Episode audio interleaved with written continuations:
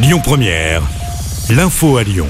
Bonsoir à tous. Dans l'actualité ce lundi, pour enlever le masque dans les écoles du Rhône, il faudra attendre encore un peu. Notre département ne fait pas partie des 47 à se trouver en dessous des 50 cas pour 100 000 habitants. À noter également qu'un nouveau protocole sanitaire est mis en pratique dans les écoles primaires du département. En tout, six départements vont prendre part à cette expérimentation.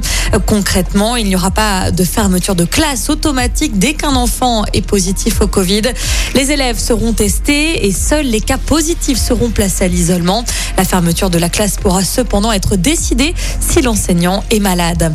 Dans le reste de l'actualité, retour sur cet incendie ce matin à Vaux-en-Velin. Le feu est parti dans restaurant vers 4h30 du matin. Aucun blessé n'est à déplorer, mais ce local de 150 mètres carrés a été en partie ravagé par les flammes. L'intervention des pompiers a nécessité également le détournement de certaines lignes de bus. Une enquête est en cours. Un procès majeur s'ouvre aujourd'hui devant le tribunal de Lyon. 14 membres présumés d'un marchand de sommeil sont jugés jusqu'au 15 octobre. Membres d'une même famille, ils sont soupçonnés d'avoir logé dans des conditions indignes une centaine de victimes entre 2012 et 2017. Un mot sur les transports en commun. Le métro B ne circule plus en soirée jusqu'au 28 octobre à cause de travaux d'automatisation de la ligne. Il n'y a plus de rame à partir de 21h15 depuis Charpennes.